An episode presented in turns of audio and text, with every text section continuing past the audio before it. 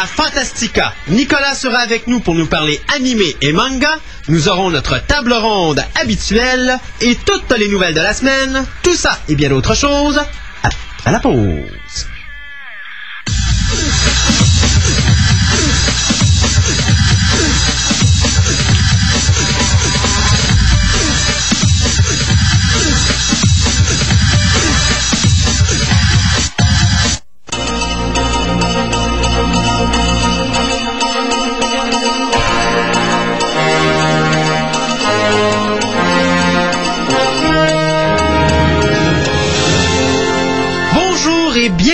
À cette euh, émission de Fantastica, l'émission radio. On parle science-fiction, horreur, fantastique et médiéval jusqu'à 15h cet après-midi. Mon nom est Christophe Lassens et en face de moi, j'ai monsieur... Gaëtan Marcon. Ouais, Dernière ouais. Donc, dernière nouvelle, il n'a pas changé de nom. À la technique, on a bien sûr Pierre qui est avec nous. Salut. Bonjour, monsieur Pierre? Ça va? En forme? Yes. Non, non, arrête de faire tes push-ups, c'est pas le temps. Et on a notre ami Nicolas qui est avec nous. Oui, de retour. Bonjour, monsieur Nick. Ça va bien? Hey, après deux mois d'absence. Effectivement. Ouf, on a eu peur, on a eu peur. En plus que M. Gaétan se permet d'arriver à deux minutes avant le début de l'émission avec toi. Je disais, pour moi, deux mois en ligne, oh, ça va mal nos affaires. Ah non, non, on est là. puis, Super. on a des choses intéressantes, je pense. Sans ça, je t'aurais appelé d'une d'une cabine téléphonique pour faire l'émission comme ça. Ouais. Ouais, ben donc, les amateurs d'animé et de manga, soyez rassurés, Nick est là, on va en parler aujourd'hui. Et puis, on parle de beaucoup de choses, mais une chose en particulier, qui est euh, Ghost in the Shell. Oui, effectivement. Donc, on va parler de tout l'univers. Oui, on va faire un survol parce qu'évidemment, Ghost in the Shell, depuis le début des années 2000, c'est beaucoup plus que le film original de 95 Mm. et ça a grossi pas mal. Je pense qu'il y a un réalisé qu'il y avait, euh, je pense, quelque chose à aller chercher, à développer de ce côté-là, puis euh, on a des petites choses assez intéressantes. D'autant plus que si je me trompe pas, Ghost in the Shell est le deuxième film que j'ai écouté en animé. Le premier, bien, sûr, étant comme la majorité des gens Akira. Effectivement. D'ailleurs, beaucoup de gens ont comparé Ghost in the Shell euh, comme étant l'Akira des années 90. Ouais, et puis je pense que la nouvelle version qui vient de sortir, le numéro 2, est, en- est à peu près le Akira et le Ghost in the Shell, mais ce coup-ci des années 2000. C'est époustouflant. Ouais. Je peux dire que juste l'aspect graphique, ça, ça te jette à terre. Ça bat Metropolis? Je dirais que oui. Oui. Visuellement, ça bat Metropolis. Parce que Metropolis, c'est dur à battre, là. Oui, et je l'ai vu, je peux dire qu'effectivement, Metropolis, ils ont fait un travail extraordinaire. Ouais, Il y a du euh, détail dans ça, c'est pointable. Donc, comme vous pouvez voir, on va s'amuser pendant pratiquement deux heures parce que finalement, j'ai libéré le reste de l'émission pour toi. Si ce modèle t'es pas capable de fournir, ben qu'est-ce que tu veux? J'ai amené les entrevues en spare, mais d'après moi, on n'aura pas besoin de les utiliser, sachant que des t'es comme moi puis que t'as une jasotte, t'es incroyable. Euh, toi puis moi, on va s'amuser aujourd'hui. Exact. Ah, puis Gaëtan, ben au pire, euh, tu nous tiendras compagnie. euh. Non, moi, je dormir dans mon coin, c'est pas plus grave que ça. Si on choisit bien le sujet, je suis certain que Gaëtan... a des- Ben oui, non, non, mais je blague, là. Je... Est-ce que j'ai juste à dire Goldorak? Et, Et voilà! Et voilà, les yeux brillants. Et bien sûr, euh, dans notre table ronde aujourd'hui, on va tout simplement vous dire les nouveautés. Une chose qui est très importante à spécifier dans les nouveautés cette semaine, c'était bien sûr la sortie de The Incredibles. Et j'ai quasiment envie de donner la, la- la place tout de suite à mon ami euh, Gaëtan, ou si tu préfères qu'on en parle plus tard de cette sortie incroyable en DVD. On en plus tard? parler, on peut en parler ouais. tout de suite, ça me dérange pas. Alors, tant qu'à en Les parler. On est toujours prêt à en parler. Ben c'est sûr. Et en passant, Juste une petite chose Oui. avant même qu'on tombe là-dessus. Oui. Une petite nouvelle qui est sortie, euh, ça fait deux semaines, je crois. On n'a pas parlé. Mais euh, il y a un gros move qui s'est fait euh, pour ce qui est du, de la bataille entre le HD DVD et le Blu-ray Disc. oh oh! C'est que Macintosh a lancé, a donné son dévolu, ou a lancé son dévolu sur le Blu-ray Disc. OK. Donc, automatiquement, la faveur pour l'instant est du côté du Blu-ray Disc. OK. Bon.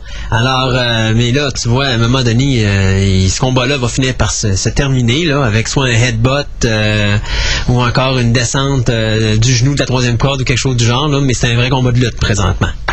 En tout cas, on va voir comment ça va se terminer, mais là, le PS3 s'en vient assez rapidement, fait que... Il n'y avait pas, par hasard, une compagnie qui avait conçu un lecteur capable de lire les deux technologies? Ça, se parlait, ça se parlait qu'il y aurait peut-être un lecteur C'est que les compagnies vont probablement s'en aller dans cette direction-là parce que sinon, s'ils s'en vont juste dans une direction, ils coupent eux leur marché. Euh, donc, euh, c'est sûr et certain qu'une compagnie qui fait des magnétoscopes a plus avantage de sortir les deux systèmes dans, le même, la même machine vont faire plus d'argent que la compagnie qui, elle, va sortir son film dans un système seulement, mais pas dans l'autre. Mm-hmm. Donc, et là le problème. Mais si le HD, en tout cas, moi, l'important, la seule chose que je veux, je veux pas me retrouver encore dans une guerre bêta VHS comme à l'époque, là. Ça m'intéresse pas. Si- Ouais, parce qu'on sait que toi, c'était le bêta qui avait gagné. moi, moi c'est sûr que c'est le bêta qui avait gagné parce que le point de vue qualité, euh, il ramasse le VHS à tour de bras, même en SP. Donc, euh, puis euh, en bêta 3, puis la qualité, garde. J'ai encore montré à quelqu'un un film que j'ai tapé en 1984, qui était mon tout premier film, que j'ai tapé en bêta 2, qui était euh, au-delà du réel. OK? J'ai montré ma cassette ma cassette bêta à quelqu'un qui avait tapé en SP à l'époque sur VHS, le même film, et il en vient pas de la qualité de mon image après tout ce temps-là, parce que la scène, lui, il est même plus capable de l'écouter, le ruban est complètement fini. Moi, ma bêta fonctionne encore. Ouais. Hey, ça fait euh, Ben, souvent, c'est 21 ans, appareil là. qui marche plus. Ouais, ben, c'est gens qui avaient des lecteurs bêta, à ma connaissance, ils ont conservé. Oui, j'en ai trois à la maison, moi. Puis j'en ai un que je garde pour les pièces. Tu sais, Parce que si à un moment donné, ça casse, il n'y a plus de pièces pour les bêtas, donc on n'a pas le choix. Bon, euh, ben, Alors, donc, on parlait de The Incredibles. Euh, Revenons à nos moutons, Oui. puisque dans Incredibles, on parle d'un mouton aussi. Hein? Ben oui, mais avant d'aller au mouton et avant d'aller à The Incredibles, s'il y a des gens comme Pierre qui n'ont pas encore vu The Incredibles, hein, Pierre? Ouais, ouais. Oui, hein, Pierre? À soir, vous vous louez le film, s'il vous plaît? Hein? Faut plus qu'il reste Ah, étagère. S'il vous plaît, si vous les super-héros, il n'y a pas un meilleur film que ça qui s'est fait. On a fini l'écouter avec ma blonde, là, puis j'ai passé, mais vraiment à deux doigts de dire, hey, on le remet dessus puis on le réécoute, s'il te plaît. J'étais, moi, là, je suis sur le champ de ce film-là de A à Z. Puis j'ai encore plus aimé le petit conte de Jack, Jack. Jack Attack. J'ai trouvé tellement Il y a des bons gags dans, Ah dans oui. ce petit, petit film-là, Mais c'est original d'avoir fait en sorte que le segment ait lieu à travers le film. Mm-hmm. Mais que c'est des choses qu'on n'a pas vues dans le film, qu'on voit dans le... You're the replacement! Mais comment t'as trouvé la séquence quand tu vois Jack Jack passer à travers les murs? J'en dis pas plus. ah, c'est drôle. C'est fort amusant. Oui. Alors, toujours est-il que nos amis les Incroyables ont vendu cette semaine 5 millions d'exemplaires lors de sa première journée. C'est beaucoup. Ah, ah, c'est The Incredibles. Ouais, c'est un, c'est vraiment une sortie incroyable. Et c'est ça parce qu'il y avait 261 millions qui avaient été euh, amassés au box-office, c'est qui est déjà assez gros merci. Deux statuettes dorées lors de la cérémonie des Oscars. Et sans parler des Annie Awards, où là, ils ont ramassé tout, pratiquement tous les prix sur une qualité nominée. Je pense qu'ils ont ramassé 9 prix au total. D'ailleurs, de, de l'avoir vu en compétition avec Shrek 2, moi je trouvais ça un petit peu gros parce que Shrek 2, je trouve que même si l'ensemble est bon, ça arrive même pas à la Oh cheville d'Incredibles. Incredibles, c'est. Il n'y a rien qui arrive à la cheville. Ouais, ça. Il n'y a absolument rien qui arrive à la cheville. Regarde, à date, le film, tu vois, il disait 261 millions, mais euh, de le, lundi dernier, le film avait amassé au box-office 260 millions 550 658 938 dollars Ben, c'est américains. 261 millions. ça, en arrondissant. En arrondissant, mais là, moi, j'arrondis ça. Puis le film en a coûté 92. Bon, c'est un bon, un bon retour sur, euh, sur l'investissement. C'est le deuxième meilleur film de Pixar parce que Finding Nemo, ben, bien sûr, Incredibles sera jamais capable de le rattraper, euh, mais n'empêche qu'il a dépassé tous les autres. Bon, ben, il est plus, moi, je considère qu'il est un petit peu plus mature quand même que Mm. Finding Nemo, même s'il y avait des éléments autant pour les adultes que pour les enfants dans Ouais, Finding. Nemo. Je trouve que Incredibles est un brin plus mature, malgré qu'il y a encore des éléments pour les tout petits. Ben oui. Hey, euh, petite question. As-tu vu la bande-annonce de Cars? Ou plutôt l'as-tu revu? Je l'ai revu et j'ai des Non. espoirs toujours aussi hauts. Ah non, moi j'ai... Je m'excuse, mais ça va être le film de Pixar qui va se planter. Non, moi je crois pas. Regarde, On s'en parlera. le- euh, Cars est ce que moi je représente Finding Nemo, mais pour les voitures. Et moi, ma blonde, on l'a regardé. Ma blonde, elle, autant était comme toi la première fois qu'elle l'a vu. Quand on l'a réécouté, moi, moi déjà, je l'ai vu au cinéma. J'ai vu où est-ce qu'il s'en allait avec ça. Ça va être marrant, la relation entre le troc, qui est interprété par Paul Newman en passant, et euh, la petite voiture à côté. Euh, ça va être une belle relation, puis moi, je pense que ça va être vraiment intéressant. Euh, puis l'humour de Pixar, il faut faire attention. Pixar sont traîtres, parce que même s'ils ont un sujet ennuyant, ils trouvent toujours le moyen d'aller te foutre un- une blague incroyable qui fait en sorte que le film devient attachant. Et c'est là la force de Pixar. Et moi, je dis que Pixar va encore une fois réussir sa shot avec Cars.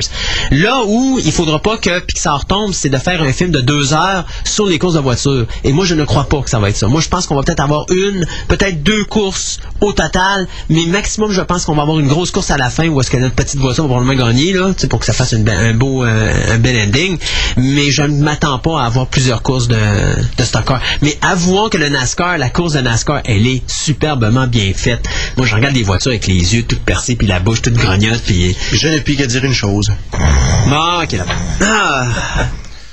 Enfin, laissons, euh, laissons la chance à Pixar. Ah, moi, je regarde, trouve que euh, Pixar est une tant, compagnie Tant qu'à moi, je, je suis plus du côté Pixar que du côté Disney. D'ailleurs, Ouais. euh, sachant que maintenant, la- le titre Incredibles va appartenir à Disney, c'est ça qui me fait quasiment le... Euh, je ne crois pas. Attention, c'est distribution seulement? c'est juste Toy Story qui appartient à Disney. Tous les autres films ont été re-signés par Pixar quand ils les ont faits et ça appartient à Pixar.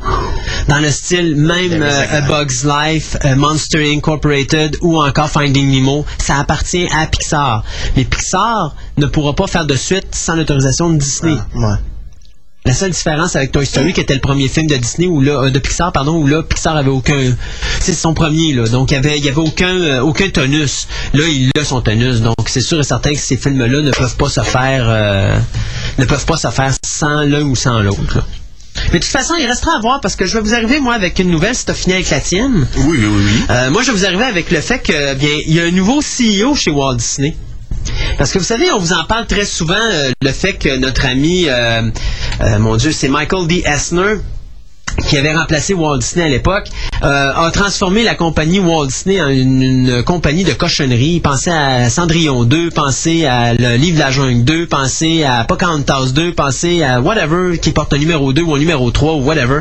Regardez là, ce gars-là, tout ce qu'il fait maintenant, c'est on fait de la merde, on le met sur le marché, puis de toute façon, c'est pas grave, on va faire de l'argent avec ça, ça va être le fun. Mais les recettes de Pixar, pas de Pixar, mais je veux dire de Disney, ont diminué énormément dans le courant des dernières années, à un point tel que si ça n'avait pas été de Pixar, Walt Disney serait probablement en faillite à l'heure au, moment où est-ce qu'on se parle. Donc, il y a eu, à un moment donné, une confrontation entre Roy Disney et Esner, qui a amené, bien sûr, à la démission de Roy Disney, puisque euh, Esner a sorti des réglementations, le fait qu'un employé âgé de plus de, je me rappelle plus l'âge, mais je pense que c'était 65 ou 70 ans, ne pouvait plus travailler dans la compagnie de Walt Disney. Roy, euh, Disney ayant 75 ans, ben, il a été obligé de remettre sa démission. Mais malheureusement pour M. Esner, euh, M. Disney faisait partie du Board euh, of Directors. Donc, à ce moment-là, ben, il a mis son droit de veto sur le monsieur en disant, ben, regarde, euh, moi, je considère que tu amènes la compagnie à la débauche la plus totale. Donc, on demande ta tête. Ce qui s'est passé, eh bien, c'est que le Board of Directors, finalement, après plusieurs échecs et surtout le départ de Pixar, eh bien, se sont tournés vers Esner et ont dit, écoute, mon petit père, on va faire un deal avec toi, ou bien tu donnes ta démission gentiment et on fait pas de, de froufrou, ou bien on te fout dehors carrément. Alors, Esner a remis sa lettre de démission, démission qui va être officielle à partir du 9 septembre. Et le nouveau président, qui s'appelle Ro- Robert A. Iger, euh, lui va rentrer dans son poste de CEO à partir du 30 septembre. Est-ce que c'est quelque chose de positif pour Disney? Moi, je vais vous dire, on va avoir la nouvelle très rapidement. Si Pixar revienne avec Walt Disney, ça voudra dire que les problèmes de Walt Disney sont réglés, que le gars qui est là, c'est un bon individu et c'est un gars qui va amener la compagnie dans une bonne direction. Si ce gars-là est comme Esner, vous allez voir que Pixar va s'en aller avec une autre entreprise que Disney et là, à ce moment-là, on pourra dire, regarde, Walt Disney, laisse-toi te planter, on veut plus rien savoir. Donc euh, ça, à partir du 30 de septembre, il va y avoir bien sûr l'amendement pour, euh, ce- ben, pas l'amendement, mais la- l'arrivée au nouveau poste de Robert A. Iger. Puis après ça, on verra ce qui se passera dans les mois qui viennent. Mais d'après moi, c'est des nouvelles qu'on va probablement avoir entre Disney et Pixar. S'il y a quelque chose qui va se passer, d'après moi, ça va se passer au début 2006. Euh, pour ceux qui connaissent pas Iger, ben, il a travaillé pour ABC, il a travaillé pour d'autres postes de télévision avant de travailler pour Disney pendant plusieurs années. Euh, et juste comme ça, ben, il est né en 1951. Il est marié et il a euh, un garçon et deux... euh, non, deux garçons et deux filles. Au fait, Eisner reste pour la franchise des pour les films où il est vraiment remercié. Non, il a donné sa démission, il quitte Walt Disney. Donc, il n'est plus là. Mais il a quand même fait ses ravages en disant qu'il allait avoir un Toy Story 3 et 4. D'ailleurs, je vais vous reparler dans quelques instants de Toy Story 3. Personnellement, ouf, enfin, on en reparlera. Eisner a toujours prouvé qu'il était, à sa place dans les films. De l'avoir mis comme CEO d'une compagnie, c'était peut-être pas la bonne décision, mais Non. là, s'il l'enlève complètement, ou s'il lui décide de quitter, Walt Disney va avoir des, va avoir des hauts et des bas. Mais regarde, moi je me dis, s'ils vont chercher au moins Pixar, ils viennent déjà de gagner quelque chose parce que moi je pense qu'avec le départ de Pixar, Walt Disney s'en va en faillite. Oublions, oublions Esner, là, si Walt Disney n'a pas Pixar, il s'en va en faillite. Parce que, donne-moi, à part Pirates of the Caribbean, donne-moi un gros succès de Walt Disney qui n'est pas accroché à Pixar. Un gros succès de Walt Disney, c'est-à-dire un film qui a rentré dans son argent face au budget qu'il a eu? Un, un film qui a rapporté de l'argent à Walt Disney de Freaky façon, Friday. de façon importante. Freaky Friday. Freaky Friday, Autre que ça. a fait beaucoup, beaucoup. Ouais, il a fait 110 millions au box-office. Il en a juste coûté 70. Donc moi, j'appelle pas ça. Oui, oui, il a coûté très cher à faire. T'as les, t'as des salaires, t'as le salaire de Jimmy Curtis qui était excessivement, excessivement élevé là-dedans. Puis euh, t'avais d'autres défenses, mais le film montait avec la publicité à pas loin de 70 Ouais, millions. le budget de publicité, c'était en, en surplus. Je veux dire, tu rentres pas ça dans le budget du film quand tu fais le film. 92 millions p- pour euh, Incredibles, rajouter euh, 50 millions, il coûte euh, 142 millions. Mais tu peux pas le tasser de là, ça fait partie de tes frais de production. Mais n'empêche que, OK, mettons Freaky Friday, t'as Pirates of the Caribbean, nous sommes un autre. Il n'y en a pas. L'année dernière, si ça n'avait pas été de Incredibles, on est d'accord que Walt Disney avait de sérieux problèmes. Parce que si on n'a qu'à penser à Alamo, on n'a qu'à penser à Around the World in 80 Days, on n'a qu'à penser à deux autres gros titres que là, les noms m'échappent, mais on se rappelle que les films ont fait des ils se sont pété la gueule royalement. Des films qui coûtaient 130, 140, 150 millions, mais qui en ramassaient pas plus que 30, 40 au box-office. C'était la catastrophe monumentale pour Walt Disney. Et là, il y a eu un film qui est sorti qui était The Village, qui a été le premier film de Walt Disney à faire de l'argent l'année, l'année dernière, mais qui était pas extraordinaire au box-office. C'était le film de Shyamalan qui a rapporté le moins d'argent au box-office. Mais au moins, ça leur renfloué un petit peu les coffres. Et là, c'est c'est Incredibles qui a sauvé encore la, la, la map là-dessus. Et là, cette année, on regarde les films qui sortent de Walt Disney, n'y a rien d'extraordinaire. Même Herbie Fully Loaded, moi, je n'ai pas l'impression que ça va ramasser beaucoup d'argent. Donc, le gros titre qui restait, c'était Cars, et ils l'ont reporté en 2006. Donc, Walt Disney, encore là, euh, il y a Ouais, pas... mais ils l'ont- remis, euh, justement, euh, Cars pour une raison très simple. C'est Kirby, ça se passe dans le milieu du NASCAR aussi. Euh, c'est pas la raison principale. il y ce oui, il y a ça, mais c'est pas la. le film. Mais ce n'est pas la raison pour laquelle ils l'ont tassé de là. La raison pourquoi ils l'ont tassé de là, d'abord, un, c'est pour pousser Pixar le plus loin possible pour essayer de reprendre des négociations avec eux. Deuxièmement, c'était le fait que Pixar a beaucoup plus de succès au niveau de ses films quand un film a un an et demi d'écart entre le dernier et le nouveau qu'ils font. Donc, à ce moment-là, ils l'ont fait avec euh, Finding Nemo. Euh, ils ont fait un test, ils l'ont sorti avec un an d'intervalle, Finding Nemo et... non, Nemo est sorti l'été, je crois, hein? Ou il est sorti l'automne, je me pas, j'ai rappelle pas. En tout cas, il y a deux films qui sont sortis, mais je pense que c'est ça, Finding Nemo et The Incredibles qui sont sortis avec un an d'intervalle. Et à ce moment-là, on a vu qu'Incredibles a été chercher moins d'argent. Contrairement à Monster Inc. et Finding Nemo, il y a eu un an et demi d'intervalle, et là, Finding Nemo a fait plus d'argent parce qu'il y a eu une plus grosse demande. Donc, à ce moment-là, eux ont joué là-dessus, et euh, le président de Pixar avait dit la même affaire, il dit oui, effectivement, c'est une bonne décision. On va reculer le film de six mois, juste pour dire qu'on va créer une demande supplémentaire, et à ce moment-là, nous permettre de faire plus de promotion sur le film, qui va faire en sorte que le montant d'argent euh, qu'on va aller chercher va être plus élevé que ce qu'on va chercher habituellement sur un film qui n'a qu'un an, un an de différence. Parce que la promotion dans ce temps-là est plus réduite. Donc, euh, c'est la raison pour laquelle ils ont tassé de six mois. Et euh, je pense que ça a été une très bonne décision de la part de DreamWorks de tasser son Shrek de là parce que je pense que son, avec, ce qu'on a vu euh, au Annie Awards cette année puis aux Oscars cette année, je pense que si on avait laissé Shrek 3 en 2006, euh, Shrek aurait mangé une méchante raclée. Alors on l'a reporté en 2007 à ce moment-là, question de vraiment tasser le plus de compétition, de pas avoir le- d'avoir le moins de compétition possible puis de créer le moins de pertes de revenus possible pour les entreprises. Donc c'est comment c'est comme ça que ça s'est passé toute l'histoire de décaler les, les dates de sortie des, des entreprises. Donc, c'est ça. Donc, un nouveau CEO pour Walt Disney, ben, c'est une très bonne nouvelle. Maintenant, reste à voir si cet individu-là va être à la hauteur. C'est toujours la question. Ouais. Alors, cette semaine, euh, enfin, une nouvelle qui a quand même, euh, je dirais, quelques semaines, mais enfin, le, la nouvelle, c'est supposément officialisé cette semaine. On aurait associé le film, le réalisateur Matthew Vaughn euh, au euh, film X3, ou plutôt X-Men 3, euh, le cinéaste très peu connu du film Layer Cake, euh, qui est sur le point de sortir, j'imagine, en Amérique. On annonce le retour de toutes les vedettes euh, connues, que ce soit Hugh Jackman, Ian McKellen, Patrick Stewart, Famke Janssen, Alan Cumming, bien sûr dans le rôle de Nightcrawler. Euh, on se pose encore des questions concernant la présence de Halle Berry parce qu'elle est plus réservée, parce qu'elle voudrait que son rôle soit plus important. Ben, dans son cas, c'est qu'elle voudrait. Maintenant, elle a changé de dialogue. Avant, c'était ça. Là, maintenant, son dialogue, c'est Je voudrais que Storm ressemble plus au personnage du comic book. Quoi? C'est vraiment ce qu'elle a dit. Elle dit, moi je reviens. parler de ça. Ça a toujours été une histoire de. Oui, de mais cette année, maintenant, là, présentement, au moment où est-ce qu'on se parle, maintenant, la nouvelle version qu'elle a, c'est, je, je trouve que Storm ne ressemble pas à- au Storm du comic book et j'aimerais que, si jamais dans le, le scénario que je vais recevoir, Storm ressemble beaucoup plus au personnage qui est dans le comic book, j'embarque, sinon j'embarque pas. si, si Storm avait été plus comme dans le comic book, premièrement, ça n'aurait pas été Ça n'aurait pas été Halle Ouais, moi, dans, moi, dans ma tête, le personnage, l'actrice qui devait interpréter Storm, c'est la femme de David Bowie, Iman. Ok. Elle, elle aurait été idéale dans le rôle de Storm. look. Mais Halle Berry, je m'excuse, mais c'est pour Storm. Hmm. Sauf qu'on peut dire ou que- journées. Puis je sais que pour certains, euh, Halle Berry a pas un bon, euh, a pas une comment je pourrais dire, euh, c'est pas une très bonne actrice. Moi personnellement, je l'ai vue dans Monster Balls, puis je trouve qu'elle a, elle bien C'est Monster Ball. en bas, voilà, en tout cas. Euh, je trouve, je trouve qu'elle a quand même euh, à sa place, euh, elle a quand même J'ai un film démontré. qui s'appellerait Monster Balls. Ah, ok, c'est assez là. Euh, mais je trouve qu'elle a très bien, elle s'est très bien démarquée dans ce film-là, puis je trouve qu'elle a montré qu'elle était capable de faire une bonne actrice. Mais effectivement, je pense qu'entre Iman et Ali Berry, au niveau acting, je préfère voir Ali Berry dans le rôle de Storm que de voir Iman. Au niveau physique et, euh, je te dirais, au niveau du, euh, du charisme, effectivement, Iman aurait été plus proche de Storm que dans que Ali Berry l'est euh, finalement face au comic book. Mais au niveau acting, je pense qu'Ali Berry est de loin Ouais, supérieur. sûrement, sûrement.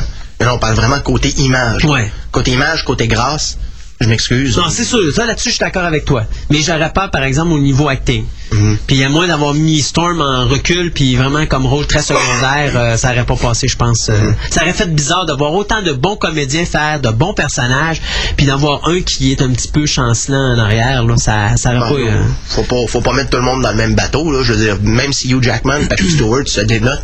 Mais performance, Janssen est très bonne. Famke Janssen est à, euh, je te dirais, est à, à son meilleur. Ben, N'exagérons rien, là, est égal à elle-même. elle est également, mais quand même Chez bonne. Marston, ben là, regarde. Ben, y a- as always, là, je veux dire, c'est un coon qu'on voit quasiment pas, là. Pourtant, Cyclops devrait avoir un rôle pas mal plus important, mais on le relaie aux oubliettes, puis en mon Dieu, on va mettre notre ami avec les griffes à l'avant. Oui, mais c'est ce qui va ramener le plus d'argent au box-office. On est-tu d'accord pour dire que c'est Wolverine? Bla, bla, Oui, mais- bla, bla. C'est plate, mais c'est ça. Non, regarde, Christophe, quand tu mets un personnage à l'avant-plan, si tu t'organises pour qu'il soit bien développé, que ce soit Wolverine ou que ce soit Cyclops, il va ressortir. Mais non, ils ont voulu mettre l'emphase sur Wolverine. Oui. That's it, that's all. OK, je vais te poser une question. Dans le comic book, quel est le personnage le plus populaire entre, Wolverine et, et, euh, et Cyclope? Si Cyclops avait été fait peut-être 15 ans après, je pourrais me poser des questions, mais Cyclops fait quand même partie de la première équipe. Mais c'est pas ça que j'ai dit. Au niveau popularité... popularités, Wolverine, ça a toujours été le- un des chevals de bataille de Marvel. Et c'est plate. Bla, bla, Non, non, bla, je sais, bla, bla, bla. Oui, je sais que c'est plate, mais n'empêche que, malheureusement, quand le producteur arrive et qu'il met euh, 80 ou 100 Est-ce que millions... tu sens que Cyclops est le chef d'équipe des X-Men? pas du tout. Et voilà. C'est là le problème. Pas du tout. Mais je te dirais que celui que je sens qui est le chef d'équipe des X-Men, c'est Professor X. C'est Xavier. Oui, mais c'est pas lui qui mène l'équipe dans, dans le combat. là. Non. Ben, Mais je d'ailleurs- comprends même pas pourquoi Cyclops est chef de l'équipe quand ils s'en vont en, en situation de combat. Effectivement. D'ailleurs, tu, Surtout vois. comment il se fait ramasser dans X2, là. Oui. Non, mais je suis d'accord. Bitch sweet. Bon, OK. Alors, toujours est-il Il est que... bougon aujourd'hui... Il est pas bougon, il est réaliste. Il met les points sur les i, les barres, c'est été. OK, d'abord.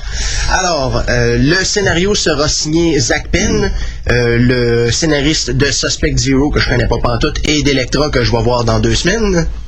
Ah, c'est vrai, il sort déjà en DVD. Ben oui, il, était probablement trop bon. Selon ce que j'ai entendu dire, c'est le, cas d'ailleurs. Euh, on parle bien sûr toujours euh, de nous présenter la saga Phoenix à l'intérieur de X3. Question étant, est-ce qu'on va nous mettre, nous garrocher tout l'ensemble de la saga Phoenix en un film ou on va nous organiser ça sur deux? Personnellement, j'aimerais mieux la deuxième option. Euh, c'est sûr ici qu'on aurait droit au retour de Jean Grey avec des pouvoirs légèrement amplifiés. Euh, D'ailleurs, ça c'est quelque chose que j'ai bien hâte de voir comment qu'on va nous présenter ça parce que je pense pas que dans le film elle va aller manger un soleil pour le fun. Euh. Alors, elle sera donc possédée par une entité euh, cosmique maléfique. Euh, on parle pour l'instant d'une date de sortie le 30 mai 2006.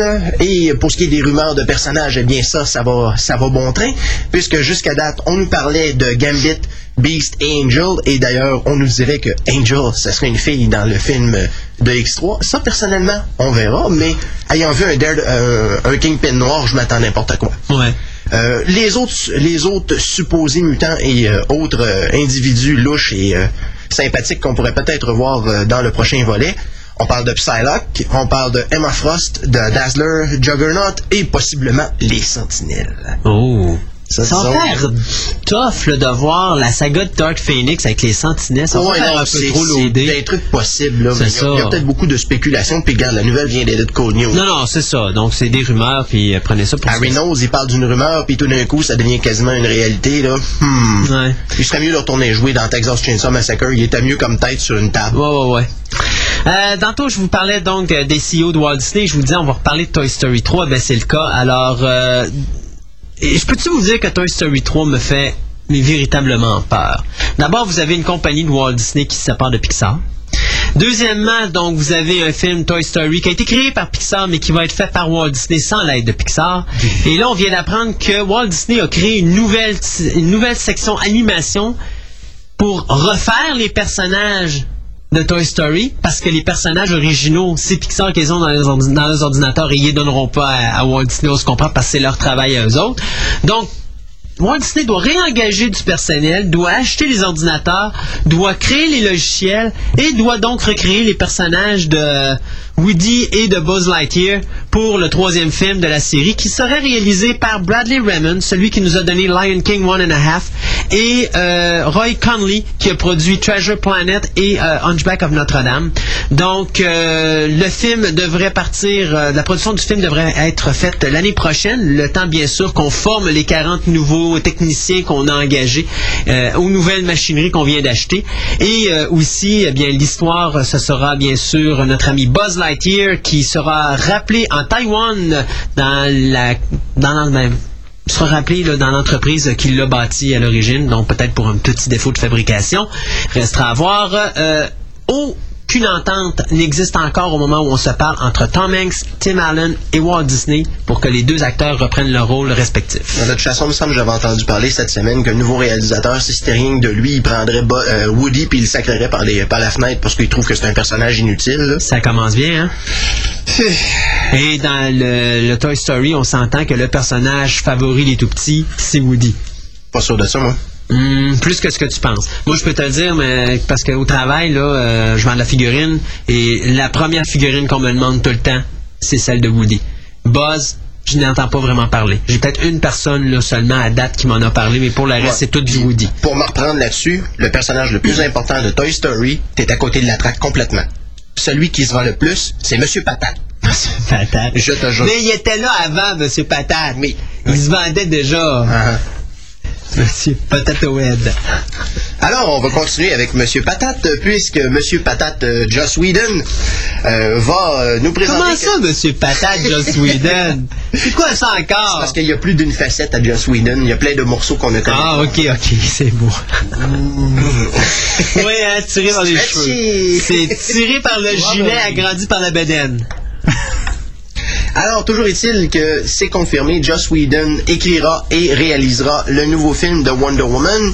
Euh, les producteurs Joel Silver et Le- Leonard Goldberg vont nous produiront le film basé sur le personnage créé par euh, William Moulton Marston, le petit monsieur à qui l'on doit le détecteur de mensonges d'ailleurs. Ah bon? Oui. Deux choses qui sont plutôt euh, qui sont pas trop trop associées, mais enfin c'est assez euh, c'est la vérité. Oh mon dieu! jure.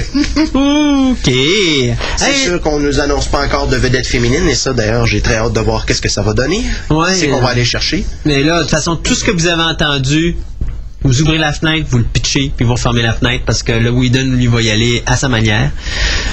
J'ai hâte de voir qui, qui va aller choisir. Euh, Oui. Ça peut être euh, ça peut être assez drôle.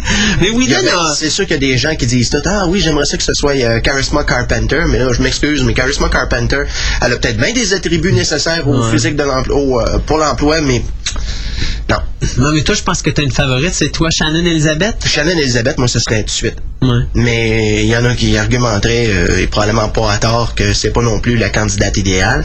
Il y en a qui vont dire, ah ben moi j'aimerais mieux Jessica Biel. Je m'excuse, mais là, fournissez-moi un petit sac d'os, c'est le cas. Ben, moi, j'aimerais bien euh, Sandra Bullock. Hey, Sandra. Bullock a été là longtemps, là. Oui, oui, puis je suis à peu près sûr qu'elle est encore, euh, elle va peut-être encore s'énerver euh, pour essayer d'avoir le rôle. Ah, mais horrible. Elle l'aurait peut-être en Diana Prince, mais l'avoir en Wonder Woman. De toute façon, Joss Whedon, je suis sûr qu'il ira pas chercher une actrice Non. comme ça. Connaissant Whedon, il va aller chercher une no-name. c'est possible. Moi, je suis sûr de ma shot. C'est possible. Il va chercher quelqu'un qui a du talent, puis no-name, puis il Ou va l'actrice qui faisait l'ambassadrice dans Firefly? Ah, c'est pas mauvais, ça. C'est pas Ça mauvais. Mais elle a pas un tempérament de guerrière, par exemple. Ouais, ouais, mais là, c'est un rôle, sacrement. Ouais, mais on regarde le visage. Elle a un visage trop doux pour faire une guerrière. Hmm. C'est en plus que dans Firefly, c'était son premier rôle. Là, ça va être son premier rôle au cinéma dans Serenity. J'essaie de me rappeler du nom de la comédienne. C'est pas Baccarin, son nom de famille? Moi, je sais pas, on pourrait aller checker ça dans cas, ça n'a pas d'importance. Euh, moi, je vais vous reparler de The Fog, de notre ami, ben, le remake de notre, du film de notre ami Carpenter. Donc, euh, on a trois nouveaux comédiens cette semaine. Donc, d'abord, on commence avec euh, DeRay Davis, Raid Ser... Oh, les noms. Les noms. Serbedia. Ou Serbedia. Ser, Ser, whatever. Alors, notre ami Raid et Selma Blair, qu'on avait vu dans Hellboy. Donc, les trois se joignent à ce remake qui sera réalisé par Rupert Ring... Wainwright, hey, c'est pas drôle, s'il vous plaît. Alors, euh, Rupert Wainwright, qui va réaliser ce film qui avait été fait par Carpenter en 1980.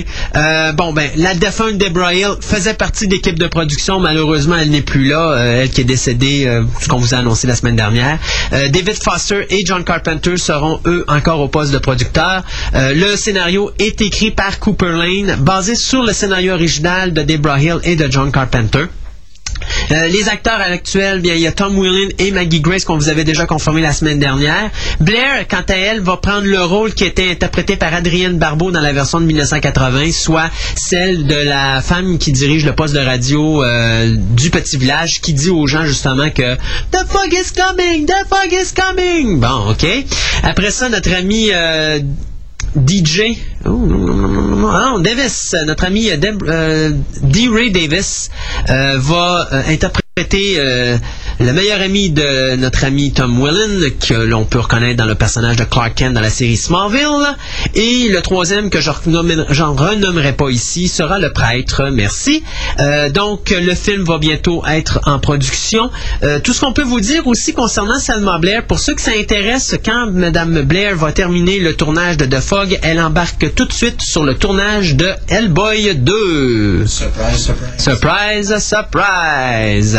Je me demande si notre ami euh, Guillermo del Toro va encore euh, réaliser Hell- Hellboy 2, Je serais pas surpris parce que c'est lui qui a poussé pour, euh, pour faire. euh, le deuxième? ben, pour monter ce projet-là, depuis le début, depuis qu'il parlait de Hellboy, lui, dans sa tête, c'était toujours le Ron Perlman pour Hellboy et c'était lui qui réalisait. Donc, s'il continue à vouloir faire Hellboy, moi, d'après moi, c'est lui qui va je trouve ça bizarre parce que c'est probablement la première fois que je vois un film qui fait pas d'argent au box-office, autant ben, qui fait moins d'argent qu'il en a coûté, avoir une suite.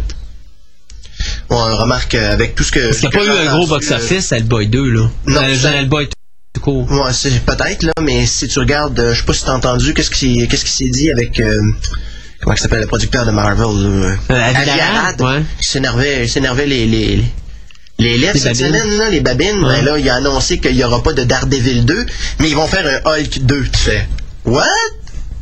Probablement qu'ils mettent pas Daredevil 2 à cause que le film de Electra a pas pogné au box-office.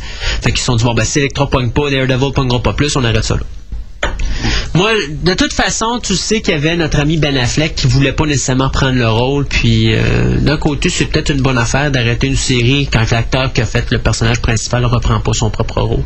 Moi, il n'y a rien que je déteste le plus que de voir un film avec plusieurs suites, mais que c'est pas le même acteur qui fait le personnage principal. Une, en partant, tu as des problèmes. Parce que tu es, déjà habitué avec un personnage, avec un acteur qui fait le personnage. C'est comme quand tu, tu lis un comic book. As-tu de la misère avec les James Bond? Les James Bond, je te dirais, le seul avec lequel j'ai de la misère, c'est celui avec euh, George, euh, George euh, Lazenby. Parce que c'est le seul film qu'il a fait et je suis pas capable de l'assimiler comme James Bond. À part Pierce Brosnan, que moi je voyais déjà comme un James Bond à l'époque de Timothy Dalton, euh, je te dirais que tous les nouveaux James Bond, incluant Roger Moore, dans le premier film, parce que quand tu écoutes les Sean Connery, le premier film que tu vois avec Roger Moore, il dérange. Euh, tous les premiers films de série dérangent tous. Après ça, tu t'habitues parce qu'il en fait plusieurs. Je te dirais que Roger Moore, j'ai de la misère avec ses deux premiers puis ses deux derniers, fait que... Ouais, ben, safe, là? euh, les deux premiers, ça dépend. Il y a des, le premier, moi, je l'ai bien aimé. Le deuxième, il y a des, ch- parce que moi, la, la course automobile, l'espèce de poursuite automobile avec la police dans le premier, je, est assez longue quand même. Elle dure pas loin d'une vingtaine de minutes. Mais quand même intéressante. Dans le deuxième, c'est à peu près la même affaire. Mais euh, c'est effectivement que c'est à partir de, de Spy Who Love Me que euh, on s'entend que le James Bond, de toute façon, Qui euh, était un remake de You Only Live Twice ou presque. Ouais, à peu près. Mais quand même n'empêche qu'on se comprend que pour moi, ça demeure le meilleur film de la série James Bond. Le meilleur de Moore tant qu'à moi, mais ça s'arrête là. Pour revenir à ce qu'on disait, par exemple, avec euh, celui avec les zombies, ce qui est dommage, c'est que C'est un considéré- très bon James Bond. c'est considéré comme un des- une des Oui. meilleures adaptations, la Oui. plus fidèle au roman original.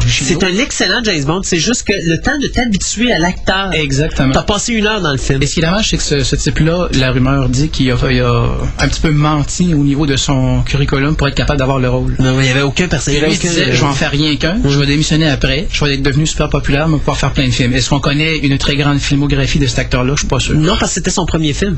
Hmm. Mais euh, par exemple, dans le cas de la Zenby, euh, on l'a retiré de là parce que les fans ont mal réagi. Oui, le film a fait de l'argent. Oui, euh, Ah, J'ai cru comprendre mais- que lui, c'était calculé, il se retirait parce qu'il s'était fait le nom avec un film Non, qu'il a dit. c'est euh, ce vraiment, c'est vraiment les fans qui ont mal réagi au nouveau James Bond, d'où l'arrivée de Roger Moore. Euh, mais non, même pas. Parce que pas là, on a euh, ramené Sean Connery pour un dernier avec euh, Diamonds of On a ramené Sean Connery et euh, Mais un autre élément qui est dommage par rapport euh, au service secret de Sa Majesté, c'est parce que c'est, en termes de storyline pour James Bond, c'est le seul film où James Bond se marie oui. avec Teresa Bond. Oui. Et la Bond Girl, moi personnellement, c'est une de mes favorites. Je suis très biaisé pour euh, Diana Rigg. C'est vrai, un fan des Avengers. Évidemment. Euh, ben moi, je, je, je vous dirais, on va peut-être arrêter ça là pour le moment. On va revenir à d'autres nouvelles tantôt, à moins que tu n'aies une absolument que Ben, j'en avais une, puis d'ailleurs, euh, le sourire va probablement apparaître sur le visage de Nick en même Bien temps. sûr. Ah ben si c'est pour sourire le visage, le- de mettre un sourire sur le visage de Nick, on l'attend. Ben, ça dépend. Si toi, ça peut te faire... Ah, vas-y. Bon, eh bien, euh, il semblerait que Bandai Entertainment a annoncé cette semaine qu'on allait ressortir euh, le coffret de la série Cowboy Bebop en plusieurs volumes. Et cette fois-ci, euh, ben, d'ailleurs, l'édition s'appellera Cowboy Bebop Remix. Euh, bien sûr, on nous ramène la série au complet, mais cette fois-ci avec une image retraitée, donc améliorée, une version plus plus. Et non, il y a pas, euh, c'est pas une référence informatique. Euh, avec euh, meilleur son, euh, on parle ici de trame sonore euh, 5.1 avec euh, commentaires des réalisateurs, du compositeur, euh, avec euh, des commentaires des, euh, des voice artists originaux japonais et américains, euh, des entrevues et des featurettes. Alors, euh, ça va être euh, fort, fort intéressant. Alors, le 25 juillet 2005, le premier coffret euh, sera donc, devrait donc être sur les tablettes. Hélas, j'ai déjà mon édition limitée, alors euh, même s'il y a peut-être des extras, je sais pas. là, euh, C'est tentant. Ils vont sortir combien Mais- de coffrets? On parle juste du, du premier volume. On ne nous mentionne pas exactement ça va être, euh, ça va être sur combien de volumes. Il y a 26 épisodes. Normalement, ça devrait être euh, 7 volumes comme la, la série telle qu'elle l'était, le, le découpage. C'est 7? Euh, Non, c'est 4 volumes. 6. six- Six volumes, c'est vrai. 5 Six. épisodes sur les vrai, sur les parce autres. que C'est vrai. quand tu rajoutes avec ça, évidemment, le, Le film. ça fait six. Mais c'est 6 volumes, effectivement. Par contre, ça peut être intéressant s'il intégrerait le film dans, un, dans le coffret. Éventuellement. Mais ça, de toute façon, c'est un coffret qui est difficilement accessible aux États-Unis. Donc, les fans qui n'ont pas pu l'avoir ou se le procurer, Ça va leur donner une donner une chance d'aller le rechercher, Et on voit là vraiment là, euh, que c'est une série qui est populaire parce que beaucoup de séries comme ça qui sont marquantes. On voit des rééditions qui ressortent avec justement euh, une image, comme tu disais, retravaillée, une trame sonore, souvent 5.1, tout ça. Euh, parce qu'il y a une une entre demande. autres qui a été re- refaite, je pense, deux ou trois fois comme ça avec des coffrets spéciaux. Je pense à Neon Genesis Evangelion. Evangelion, euh, je pense que la dernière édition, c'est ce qu'on appelle la Platinum Edition, qui a beaucoup d'extras. Euh, Mettez-en là. Il y a vraiment tout, tout, tout. OK. Euh, hey, ben, je sais que je l'ai déjà diffusé en ondes, mais je me suis dit, comme le DVD est sorti cette semaine, comme c'est la folie qui vient de renaître, ben on y va avec un très long segment musical, à peu près 7 minutes. Donc nous, on prend un petit break de- d'environ 7 minutes et demie, que sont de rigoler ici en studio, puis de, de faire des jokes plates entre nous autres. Et puis nous, ben, on vous laisse écouter cette belle musique euh, qui est les, Incre les Incredits, euh, basée bien sûr sur la trame sonore des Incredibles. Et on vous revient tout de suite après avec notre ami Nicolas et Ghost in the Shell. more.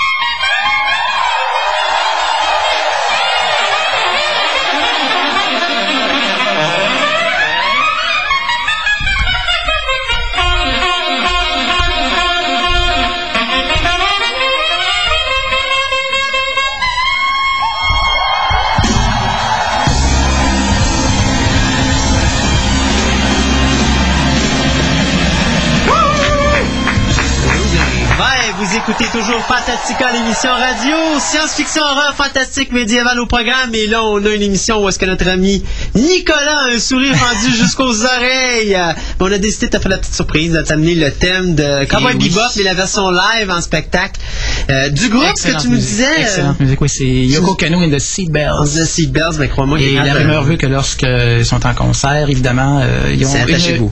Non, ils ont vraiment une ceinture de, de automobile là. Ah oui. Ça fait partie du costume là. C'est assez comique. Belle surprise?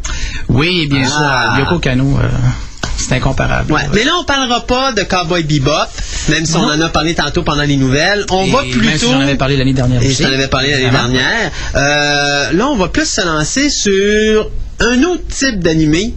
Un peu plus sérieux que Cowboy Bebop. Je te dirais oui et non, parce que Cowboy Bebop, oui, il y a des moments qui sont légers. Oui, mais, mais dans l'ensemble, c'est plus de l'humour que du sérieux si on regarde la série. c'est certain que Cowboy Bebop, si tu prends ça pas mal trop au sérieux, euh, tu passes à côté. C'est ça. euh. Euh, mais là, on tombe avec Ghost in the Shell où là, c'est vraiment très sérieux. Oui, surtout quand on connaît seulement les deux films. Ou je devrais dire le film original, parce que c'est un peu la signature du réalisateur. C'est un film qui est très, très philosophique, qui va chercher beaucoup au niveau de la réflexion, euh, la collision, je dirais, entre l'humain et la technologie et les conséquences que ça peut entraîner. C'est euh, c'est un thème qui est assez cher au réalisateur et qu'il a repris d'ailleurs dans d'autres films qu'il a dirigés, notamment dans Pat Labor.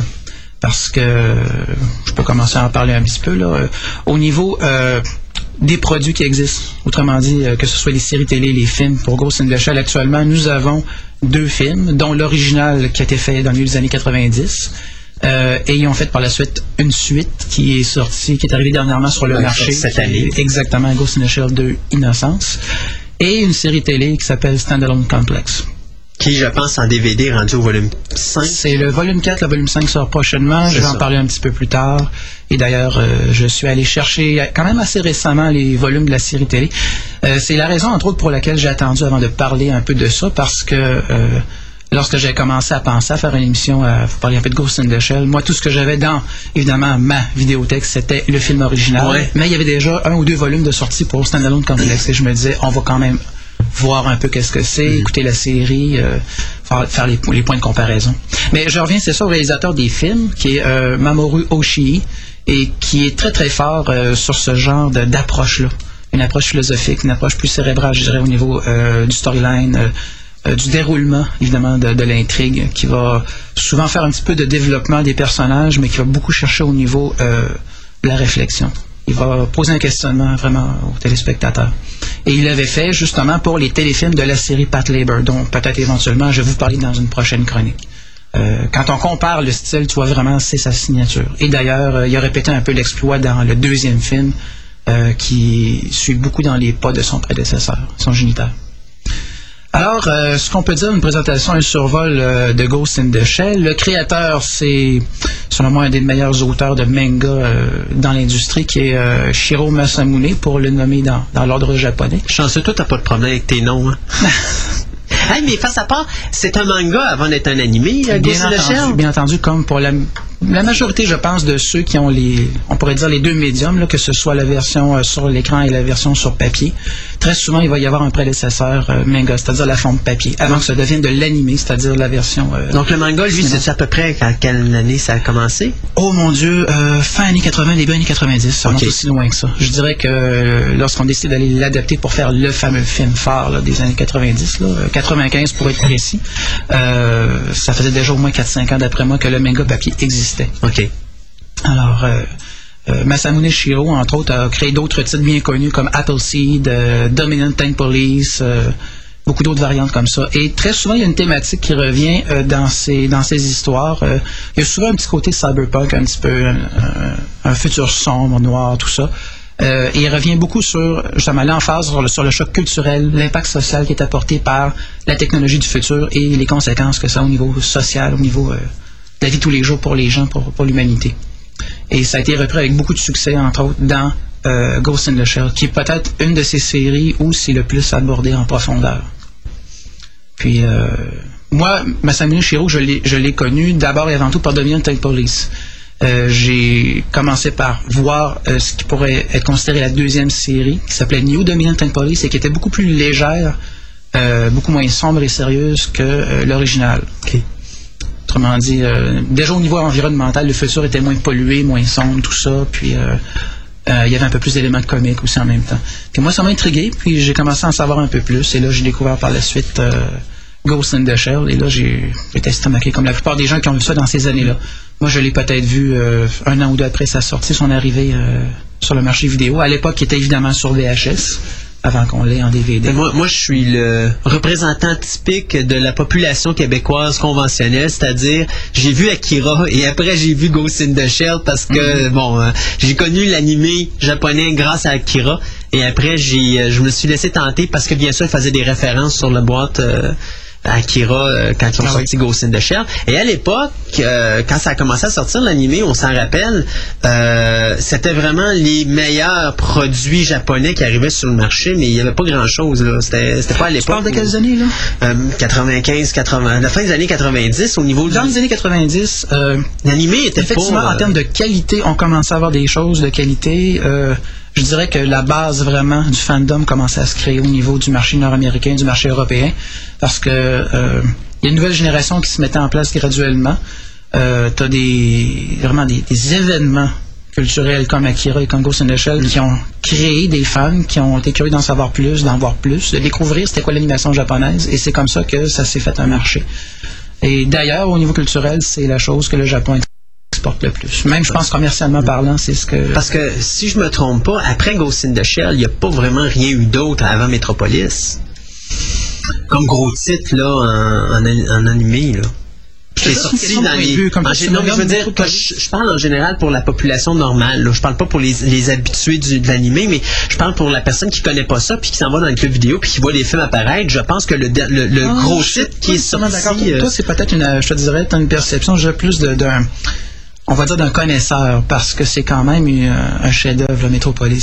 Mhm. Et d'ailleurs, c'est une œuvre posthume. Ça reprend euh, le personnage et les concepts de Osamu Tezuka, qui est souvent considéré comme le Walt Disney japonais. Mhm. Euh, mais moi, je te dirais, pour la, la population en général, euh, ça va pas mal avec et comme tu dis, ce qu'on voit sur les tablettes. Si tu rentres dans des, des magasins où est-ce que tu vas pouvoir acheter des films, des choses comme ça, euh, la compagnie nord-américaine qui a commencé à vraiment, je dirais pas inonder, mais vraiment répandre de façon assez régulière sur le marché ses produits, c'est Manga Entertainment. Donc, ce sont les titres qu'on a commencé à voir. Comme par hasard, le film de 95 de Ghost in the Shell, c'est justement Manga Entertainment, la compagnie qui a les droits de distribution, qui a fait le doublage et tout ça. D'ailleurs, petite anecdote en passant, euh, c'est malheureusement typique souvent de l'industrie. Euh, les distributeurs et les studios de traduction euh, sont souvent différents d'une saison à l'autre quand c'est des séries TV ou d'un film à l'autre quand ce sont des films dans l'animation japonaise. Comme dans le cas de Ghost in the Shell, si on regarde ça, euh, vous avez le film original qui est euh, distribué par Mega Entertainment. Vous avez la série télé Phénomène Complexe qui est distribuée par Bandai Visuals. Et le dernier film, d'après ce que j'ai été surpris de constater ça, c'est DreamWorks qui fait la distribution.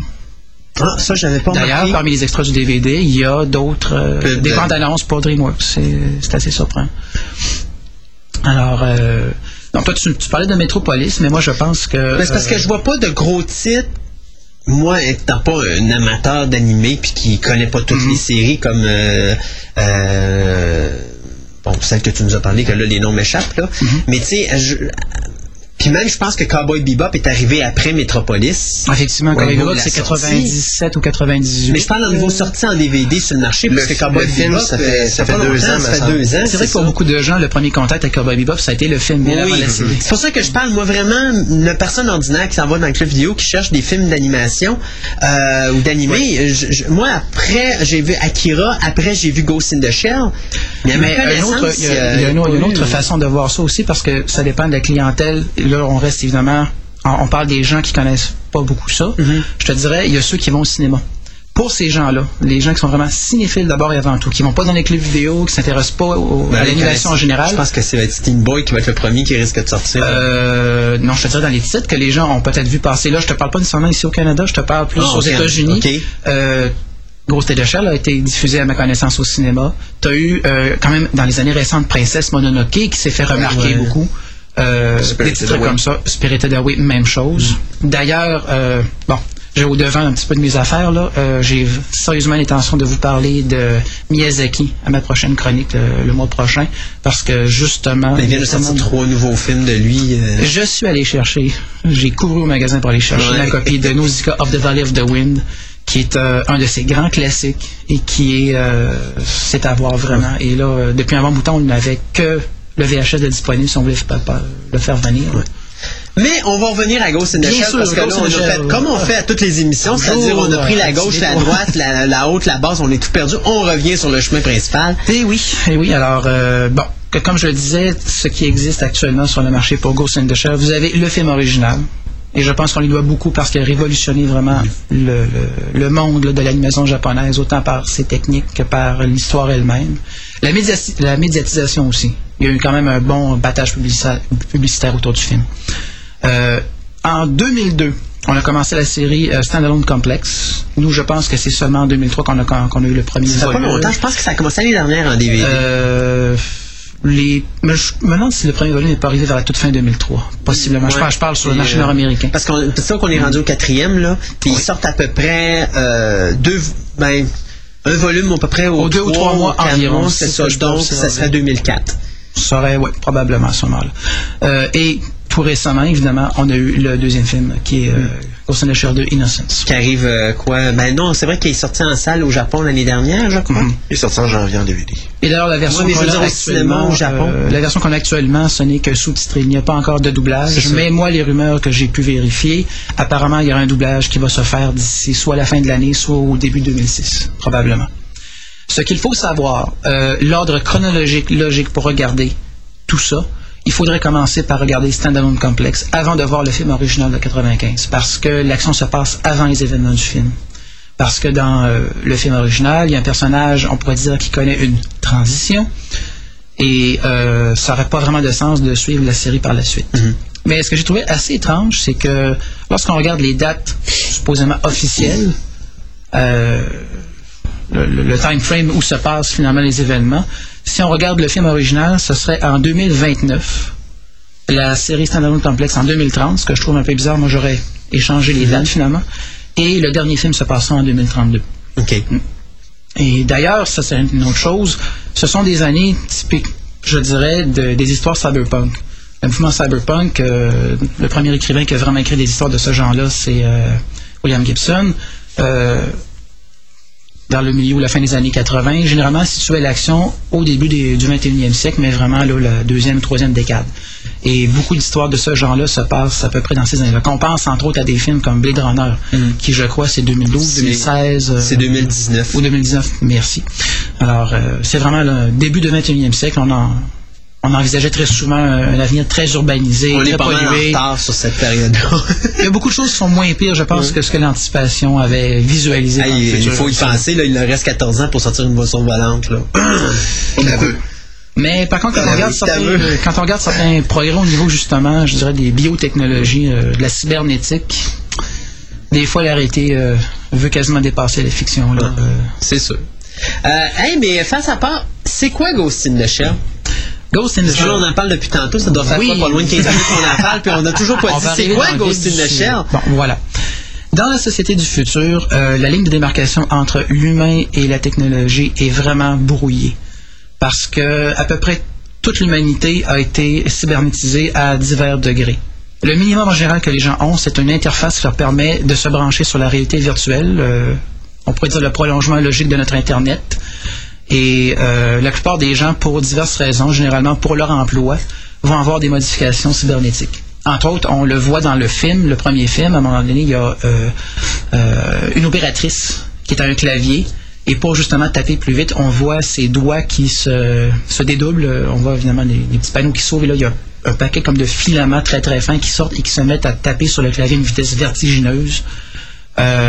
Beaucoup de gens aussi se font modifier au niveau de la boîte crânienne, c'est-à-dire qu'on remplace euh, la structure osseuse par une boîte qui permet de, je dirais mieux protéger le cerveau, mais en même temps favoriser les interfaces.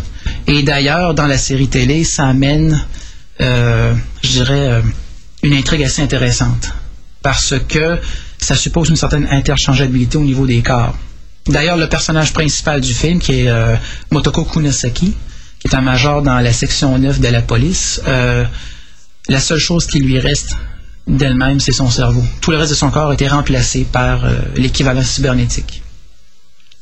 Et euh, bon, ma, ma ne explique pas bien sûr comment ça fonctionne, parce que le cerveau pas connecté. euh, Pas vraiment en détail, mais par contre, on, on passe très près dans certains épisodes de la série et en même temps aussi dans, dans le deuxième film. Maintenant, pourquoi appeler ça Ghost in the Shell?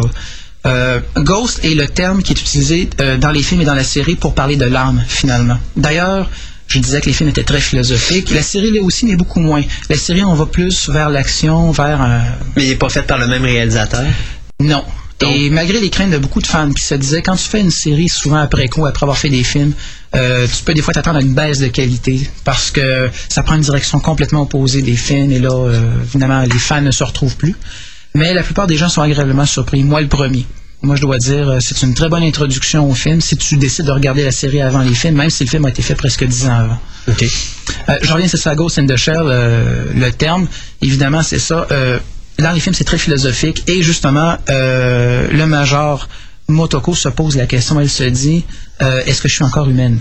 Parce que dans le fond, je suis presque comme un robot. Qu'est-ce qui, qu'est-ce qui me différencie d'un robot?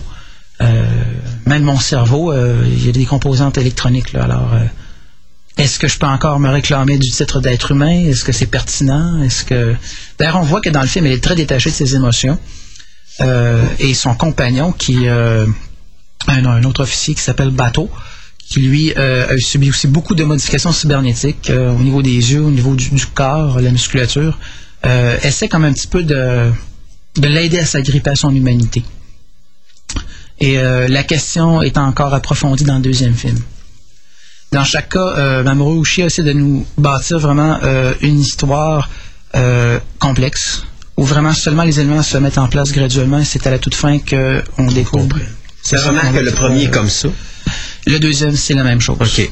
Il y en a qui ont reproché au deuxième film d'être un peu plus confus de ce côté-là, euh, d'en mettre un petit peu trop sur le style et pas assez sur la, la substance. Parce que visuellement, effectivement, c'est, euh, si on critique le deuxième film au niveau de l'aspect visuel, euh, on était estomaqué. C'est superbe. C'est vraiment superbe. Et je dirais, il brise des barrières de la même façon que son prédécesseur l'a fait dix ans auparavant. Euh, L'animation euh, informatique est tout à fait époustouflante. On se rapproche beaucoup de la qualité qu'on avait pu observer. même, je dirais, on la dépasse dans certains cas de ce qu'on avait vu dans Final Fantasy. OK. Sauf qu'évidemment, les personnages, beaucoup de scènes d'action, c'est quand même du dessin, de l'animation sur, sur cellule traditionnelle. Mais dès qu'on parle beaucoup d'éléments du décor, euh, des fois des pannes au niveau des caméras, on va, le- on va utiliser des termes comme ça, euh, la qualité est vraiment là, euh, exceptionnelle. Oui, j'ai entendu un silement. Moi, euh, le cinéma, tu sais pas c'est quoi, Pierre? Je pense que c'est. ça ressemblait au bruit de ta souris quand tu... Ouais. euh, Eff- Effectivement. Parce qu'il faut savoir qu'évidemment, euh, nous sommes dans un studio sophistiqué, on a un ordinateur à portée de la main pour euh, vérifier de l'information et euh, comme de raison, les ordinateurs viennent standard avec des souris. Non, bon. Ça devait être On ça. va, on va arrêter de jouer avec, là. Donc, comme je dis, je pense que c'est peut-être la roulette. Ou, euh, Oui, je pense que c'est la roulette. Enfin. Alors, euh, j'avais pensé pas trop vous donner de détails au niveau de l'histoire, surtout au niveau des films. Mais dans chaque cas, euh, ce qui est enquêté, ce sont des, des crimes euh, où souvent les personnes impliquées voient leur, leur mémoire, voire même leur personnalité affectée. Et d'ailleurs, ça, c'est une des questions qui est comme posée par la série en général, par autant le- les épisodes de TV que par les films avec une technologie qui envahit tous les aspects de notre vie, qu'est-ce qui qu'est-ce qu'on peut faire pour se protéger contre toutes les nouvelles formes de, criminalité qui vont apparaître avec ça? Comme euh, dans le deuxième film, il y, a, un moment où est-ce que Bateau rentre dans un dépanneur et là, quelqu'un lui tire dessus, il, dé- dégaine son arme, il tire sur la personne et là, il y a quelqu'un d'autre qui le menace encore. Et là, la scène suivante, évidemment, ça nous prend tout autant par surprise que lui. On voit son camarade qui est Ishikawa qui euh, utilise une espèce de, de petite machine qui se branche au niveau des, des connexions dans, dans le cou, au niveau des vertèbres, des vertèbres cer- cervicales. Et là, on s'aperçoit que toute la séquence que lui venait de voir et qu'on venait de voir, c'était pas vrai.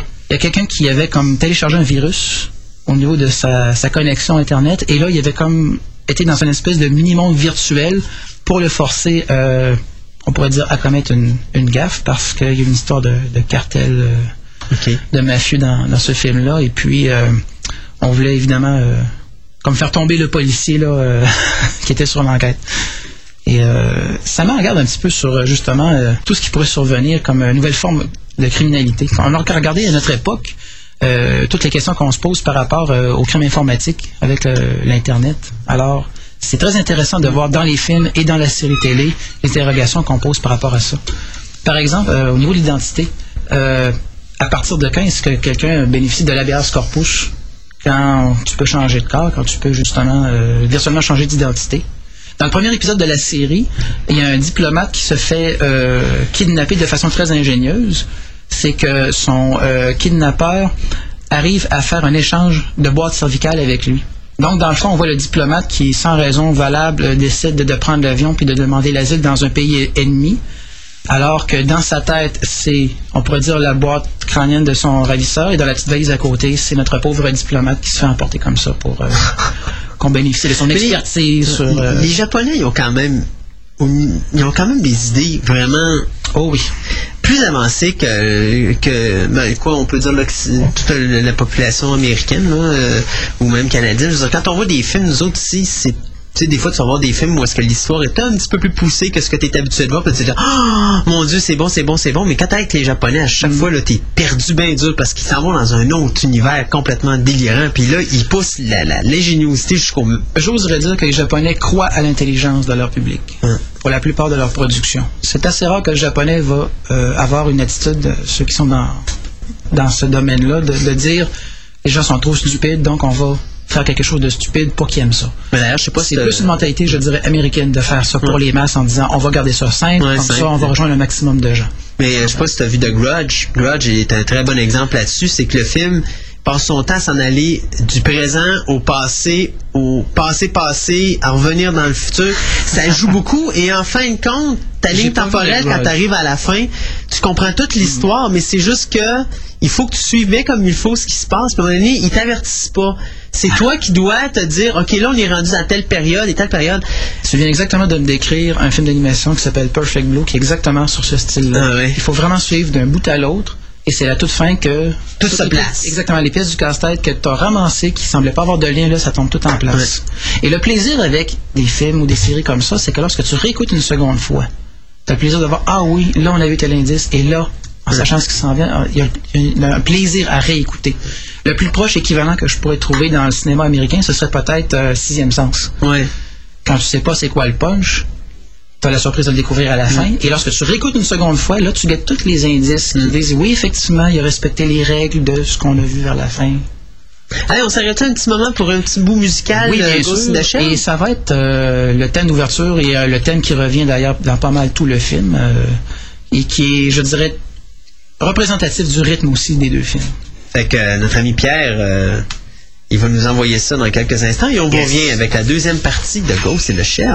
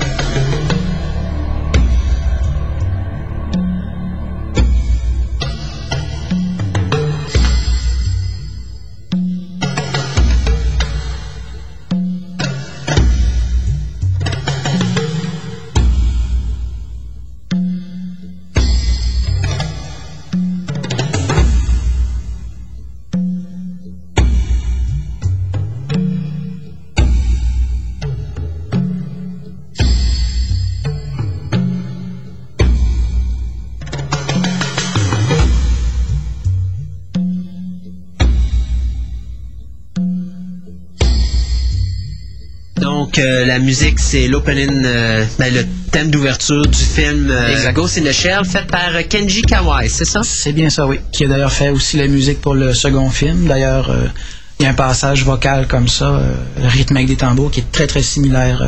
Très belle musique, par exemple. Oui, effectivement. Ça va bien, je pense, avec l'atmosphère de réflexion, l'atmosphère philosophique qu'on voit dans ces films-là. Ça ne veut pas dire, par contre, qu'il n'y a pas des scènes d'action pour ceux qui aiment ça. Comme la plupart des films de euh, Mamoru Oshii, généralement, on va avoir un peu d'action au début, un bon développement très long et très tranquille pendant presque tout le reste du film, et des scènes d'action vers la fin. C'est généralement le découpage que ce réalisateur-là va choisir, et c'est ce qu'il a fait d'ailleurs aussi pour les films de Pat Labor. OK. Euh, oui, très rapidement, je voudrais peut-être parler un peu des personnages. Là, je vais faire un survol assez rapide parce que euh, autant euh, dans les films que dans la série, on parle de la section 9, euh, qui est une espèce de police euh, pour les affaires intérieures, les affaires internes qu'ils appellent. Euh, c'est une police nationale euh, qui parfois doit travailler avec d'autres organes, d'autres sections. Et quelquefois aussi avec les Japanese Self-Defense Force, le- les forces d'autodéfense japonaises, qui est leur armée nationale. Euh, dans le film, nous avons surtout quatre personnages dans les deux films qu'on voit. On voit Aramaki, qui est le chef de la section 9, qui est un petit peu l'archétype du vieux sage japonais, très zen, mais très informé, puis dont les rouages euh, mentaux sont tout le temps en train de fonctionner. C'est lui qui va faire les connexions, qui va chercher l'information. Et je dirais, c'est lui qui doit souvent convaincre les, appelons ça les clients de la section 9 de collaborer lorsque c'est le temps d'avoir de l'information nécessaire sur les criminels qui sont poursuivis, ces choses-là. Pour ce qui est des contacts avec le gouvernement aussi. Le personnage principal, et qui est le seul groupe féminin, euh, le seul personnage féminin du groupe, c'est le major Motoko Kusanagi, qui euh, est une femme pas très grande, euh, très svelte, très athlétique, évidemment gracieuseté de son corps cybernétique. C'est elle qui a une crise d'identité dans le premier film et qui se demande finalement euh, où est-ce qu'elle s'en va avec la nature de son humanité. Il y a son principal assistant dans l'équipe, qui est Bateau, comme je vous dis, qui est un gars assez corpulent, qui a été augmenté cybernétiquement, qui est le plus modifié de ce côté-là après elle dans le groupe. On a euh, ensuite, troisième personnage assez important, euh, qui est, on pourrait dire, le, le jeune blanc-bec, on va dire, du groupe, mais quand même très sympathique, là, il se prend pas pour un autre, c'est Togusa, qui en même temps est, euh, on pourrait dire, le family man. On pourrait dire l'homme de famille dans la série, parce qu'il a une épouse, il a un jeune enfant, et il en parle souvent.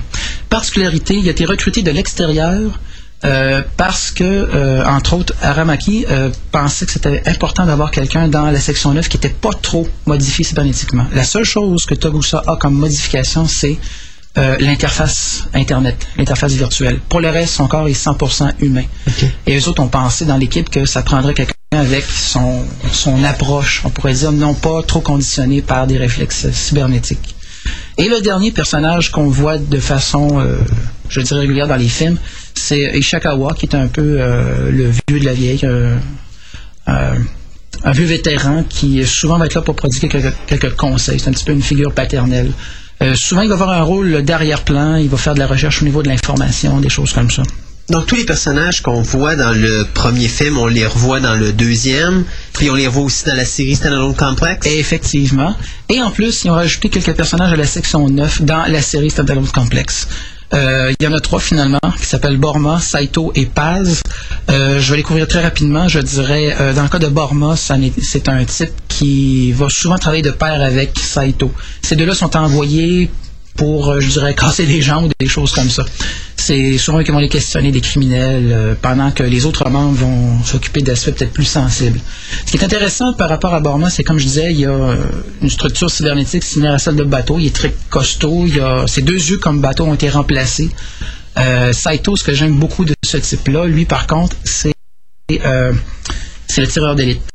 Parce qu'il a une modification cybernétique avec un, un œil avec un viseur, euh, une interface satellite, donc il peut même avoir une cible euh, multiple sur euh, avec diffé- différents angles de vue, avec des prises de vue satellites. C'est assez impressionnant. Il y a un épisode où on voit ça en action et c'est Ah ça flash. C'est vraiment bien.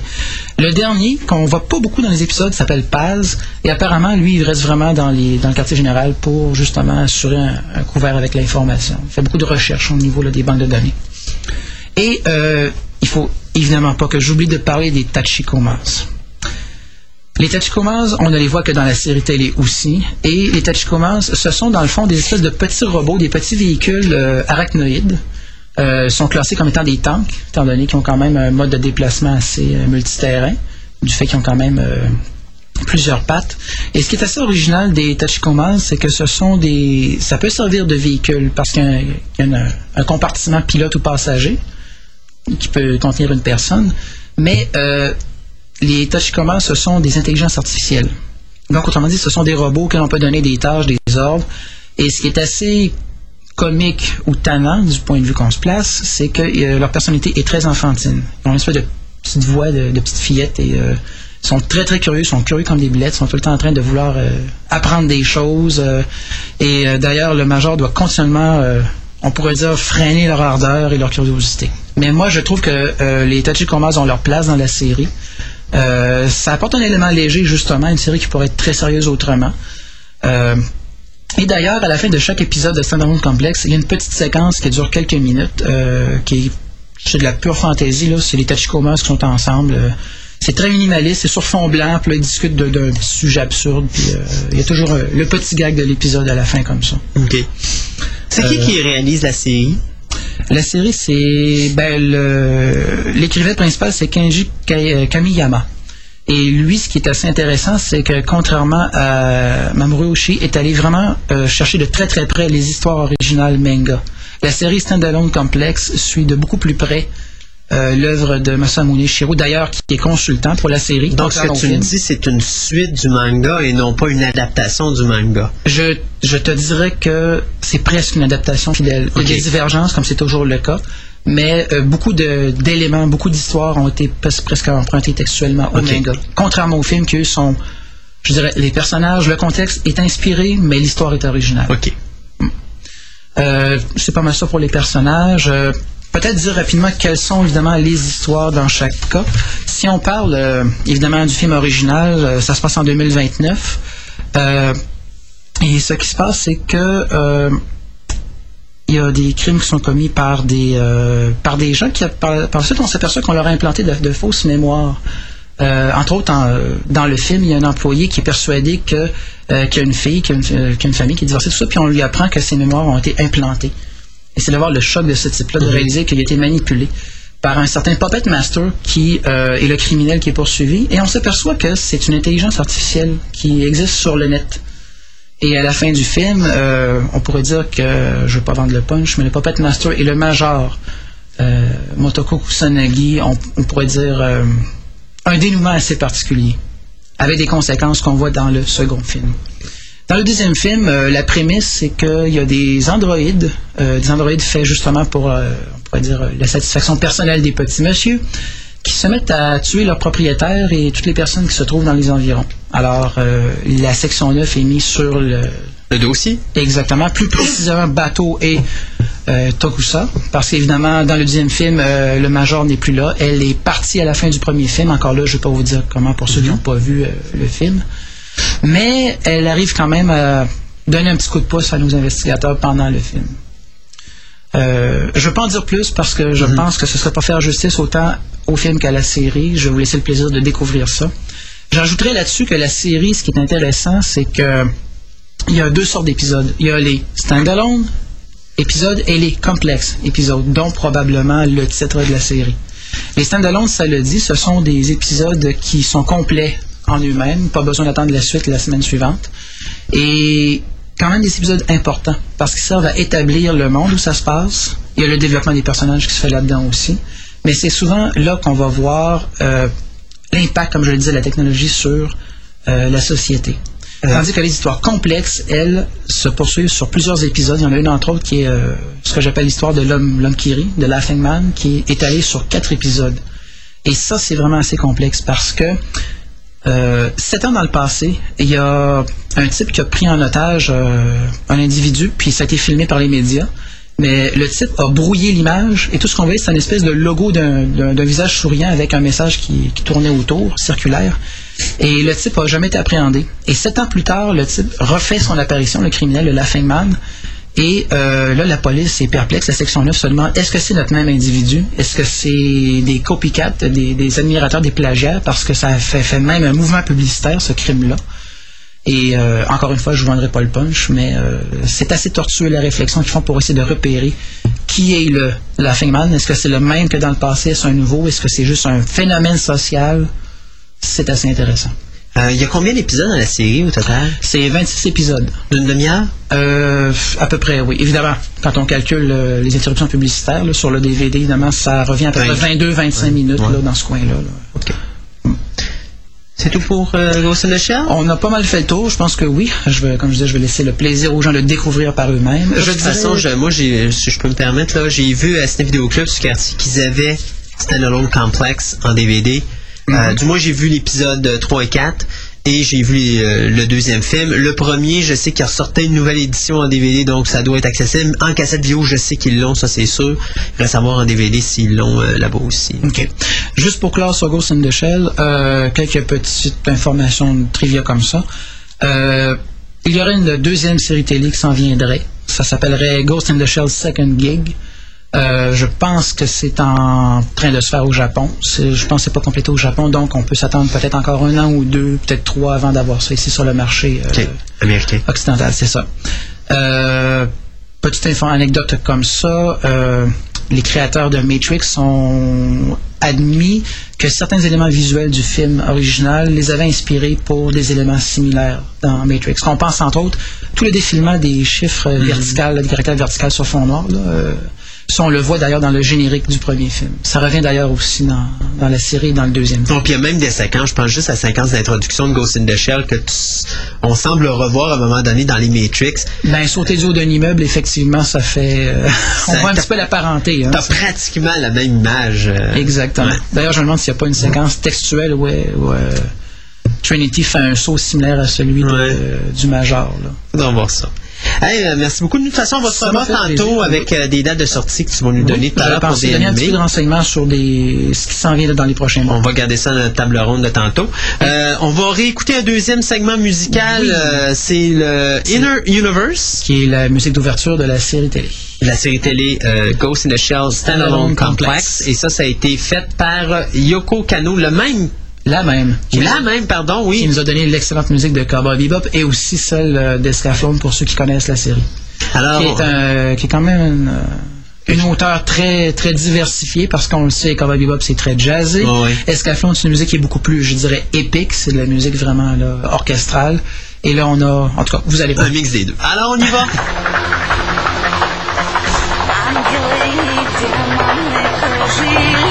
I'm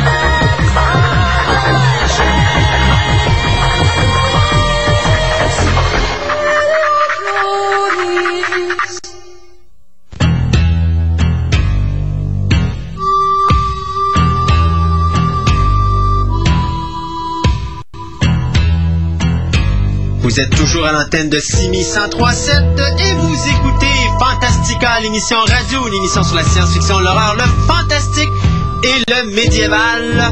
Et juste dire au cinéma, oubliez pas The Ring 2 qui est sorti, critique mitigée. On adore, on déteste, mais on n'est pas indifférent. Donc ça, c'est à voir en salle. Du moins, regardez, c'est le film du mois de mars. Alors, euh, s'il y a un film à aller voir au mois de mars, c'est ça. C'est vrai parce que le prochain, le 1er avril. Le prochain, le prochain, le 1er avril, Sin City, mais ça, on va avoir le temps de vous en reparler euh, quand on va vous revenir dans deux semaines. Parce que la grosse nouvelle, j'ai décidé de donner congé à tout le monde pour Pâques, donc la semaine prochaine. On est en vacances, donc euh, Ouais, c'est le plate, 26, ouais. pas l'émission, prenez-la en note, euh, le 26, donc euh, samedi prochain, on n'est pas en onde, on vous revient pour le samedi suivant, soit le 2 avril, euh, le lendemain du poisson. Donc, euh, d'ailleurs, tu parles d'une date sur sortir Sin City, la journée du poisson d'avril. That's fishy. Ouais, exactement. en DVD cette semaine, eh bien, oubliez, oubliez pas The Incredibles qui est sorti. Donc, si vous n'avez pas votre copie, s'il vous plaît, allez au club vidéo le plus proche ou allez dans votre magasin à côté et achetez votre copie pour l'écouter ce soir. Si vous le faites pas, vous allez le regretter jusqu'à la fin de vos jours, je vous le jure.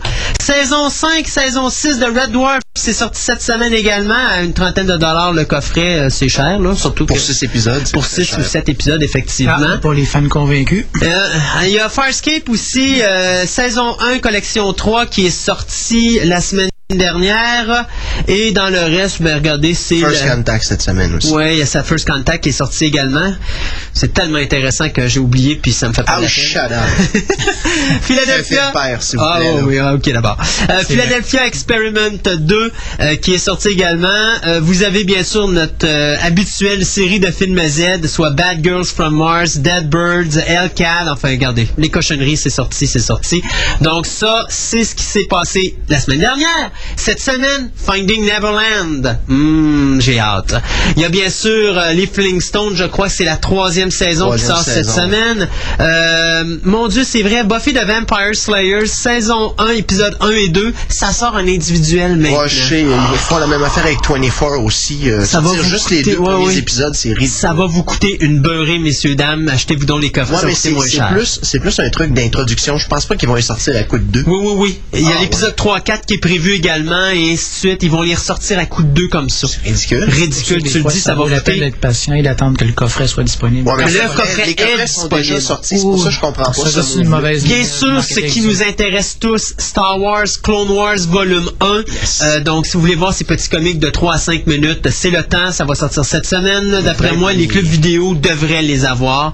Euh, puis je pense que l'épi- le volume 2, ben, enfin, les, les, télé- les petits films, les petits épisodes vont recommencer, je pense, au début du mois d'avril pour euh, que ce soit tout visionné avant l'épisode 3. Euh, Batman and Robin, le serial des années 40 qui sort en DVD euh, cette semaine. Final Cut, finalement, le film de science-fiction qui met en vedette Robin Williams et dont les critiques sont excellentes. Ça sort également cette semaine. Film qui n'a même pas été en salle. Donc, c'est à peu près les grosses choses qu'il le faut avoir cette semaine en DVD. Et là-dessus, bien, tout ce qui me reste à vous dire, c'est c'est le temps des nouvelles. Euh,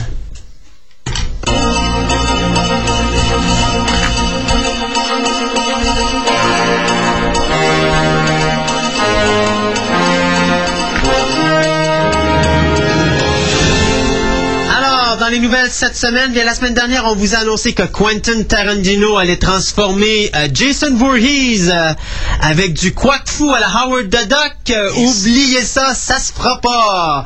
Malgré le fait que Quentin Tarantino ait mis sur son site web qu'il avait l'intention de, ou qu'il avait l'intérêt de réaliser un autre film de Vendredi 13 ou de ramener la série des Vendredi 13 à une étape, je dirais, plus respectable, eh bien, il est retourné devant les médias cette semaine pour dire que c'était une fausse rumeur, que ce n'était pas le cas, euh, que quelqu'un s'était amusé à mettre de quoi sur son site web. Enfin, regardez, trouvez la raison que vous voulez. Tout ce qu'il y a comme histoire, c'est que aux Oscars, Quentin Tarantino aurait dit qu'il aurait été intéressé dans sa carrière à un moment donné à réaliser un vendredi 13. Sur ce, la compagnie New Line l'aurait contacté pour prendre un rendez-vous, mais il n'a jamais donné suite à cet appel. Donc, euh, oubliez ça, pas de Jason Voorhees à la quack fou, euh, à la mode Quentin Tarantino et Howard the Dog. Vous verrez pas ça au cinéma, du moins pas dans les.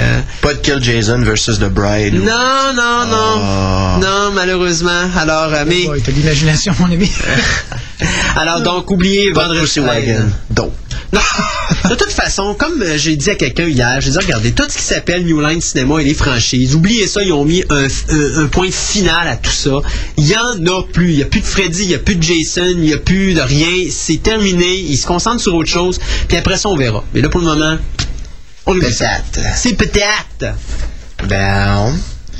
Alors, euh, justement, on parlait euh, à travers les branches d'épisode 3. Eh bien, maintenant, c'est confirmé. La date de sortie de la trame sonore euh, d'épisode 3 sera disponible à partir du 3 mai, soit un mois après la sortie de, de l'adaptation en bande dessinée. Pourquoi pas sortir les deux en même temps? Ouais, hein?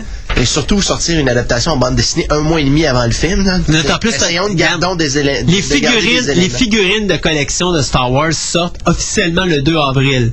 Soit un mois et demi avant le film. Donc, on va avoir de toute manière tous les personnages du film en. en Ouais, non, en je te parle pas de la surprise au niveau des personnages. Ça, c'est bien rare qu'on a de la surprise de ce côté-là. là. Encore drôle. De, de Euh, l'histoire au complet. Tu viens de mentionner par rapport aux figurines? Oui. Tu dis que c'est le 2 avril? 2 avril. J'ai tout mon stock au magasin de figurines de Star Wars épisode 2, j'ai pas le- d'épisode 3, mais j'ai pas le droit de les mettre sur les étagères avant le 2 avril, sinon euh, je me fais taper dessus. OK, non, j'étais juste curieux parce que j'étais sur l'impression qu'il y avait une série de figurines qui appelle Preview. Oui, ça oui, parce que c'est une ça c'est un ça. preview. Preview, ça le dit, c'est un, c'est un, un avant-goût de ce qui s'en vient. Mais les vraies figurines, les collections officielles de l'épisode 3 ok. ne sortent pas avant le 2 avril sur le marché. Au moins, la figurine de Grievous est déjà sortie. C'est toujours bien ça. Moi, ben c'est sûr. Alors, toujours est-il que la dite trame sonore euh, sera accompagnée d'un DVD de 70 minutes avec 16 pièces musicales euh, retranchées des différentes trames sonores qu'on a eues jusqu'à date, mais euh, sous forme de vidéoclip Ouais. avec des séquences des films qui pourraient rehausser justement la musique. C'est quelque chose d'exclusif fait en Dolby 5.1 avec euh, c'est ça, des, des, euh, des effets sonores, des dialogues. Donc, ça va être quelque chose d'assez sympathique et de mignon. Puis, dans le fond, au prix qu'on paye les, euh, les disques en règle générale, bon, C'est un bon on avoir un petit cadeau Oui, genre. oui, c'est le fun. Merci beaucoup, euh, Monsieur Papa. Lucas. Papa Lucas. Euh, moi, je vais vous parler de King Kong. C'est ta dernière nouvelle? Je crois que Ben, oui. regarde donc, je te donne, euh, je te donne Transformer. Hein? Euh, je vais vous parler de King Kong. Euh, King Kong, eh bien, tout ça pour vous dire que il va y avoir deux livres qui vont sortir de King Kong avant la sortie du film, bien sûr. Il y a le premier qui va être écrit par euh, Christopher Golden, qui va être euh, ce que je pourrais dire euh, la novelisation, c'est-à-dire l'adaptation en livre du film de Peter Jackson, mais il va y avoir un autre livre qui va être écrit par Matt Costello. Est-ce que ça va? Ah, ok, t'as pas de tes écouteurs. Donc, un autre livre qui va être écrit par euh, Matt Costello, qui va être un prequel au film de Peter Jackson. Donc, ouh, que ça va donner, je ne sais pas. Je sais pas s'il serait bien intéressant de mettre des petits croquis que j'ai vus sur Internet, parce que si les croquis ressemblent au film, là, je peux-tu vous dire, je me peux plus. J'ai hâte au mois de décembre. Hey, voir King Kong se battre sur l'espèce de tronc d'arbre avec deux T-Rex à côté, là, si ça c'est dans le film, on m'amuser comme un petit malade. N'est-ce pas? OK. à la Peter Jackson. D'ailleurs, c'est drôle, j'ai vu les premières photos où est-ce qu'on voit notre amie euh, Naomi Watts, qu'on peut voir présentement au cinéma avec The Ring 2. Euh, Naomi, ouais, c'est ça. Ben, Naomi Watts, euh, je te dirais que ça fait vraiment drôle de la voir dans une même gorille en vert sur un fond vert. Parce que la photo, justement, où est-ce qu'elle est dans la même King Kong, il n'y a même pas rien de mécanique. Tu sais, la vie de Naomi Watts n'est pas en danger comme celle de Jessica Lange en 1976, où est-ce que s'il y aurait eu un petit poing, ressort qui aurait lâché, ben la main aurait tout simplement broyé notre amie Jessica qui en était à ses premières expériences et qui savait pas qu'on pouvait dire non à un réalisateur à cette époque-là. Alors, elle vient hâte de voir le film, en tout cas. Terminé pour King Kong. Ben là, le si il faut que j'arrête, parce que si j'arrête pas, tu sais que je vais continuer jusqu'à 4 heures avec ça. Bon, ça a l'air que je me suis fait foutre une nouvelle concernant les Transformers. Hey, Transformers! Tin, tin, tin. Alors, in the sky. Exactement.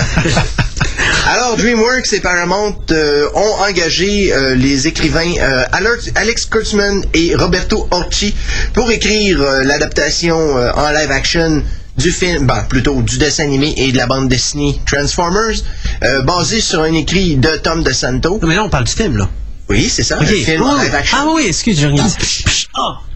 Alors, euh, bien sûr, il s'agit euh, d'une production, ben, d'une production exécutive de Steven Spielberg. De toute façon, M. Spielberg est bien occupé avec sa production estivale euh, qui risque de brasser quelque peu. Euh, bien sûr, on se rappelle que les Transformers sont des, euh, des robots qui viennent d'une planète justement où c'est uniquement des robots gigantesques qui se transforment en forme plus utilitaire. Ah, c'est des VUS, des véhicules utilitaires. Magnifique.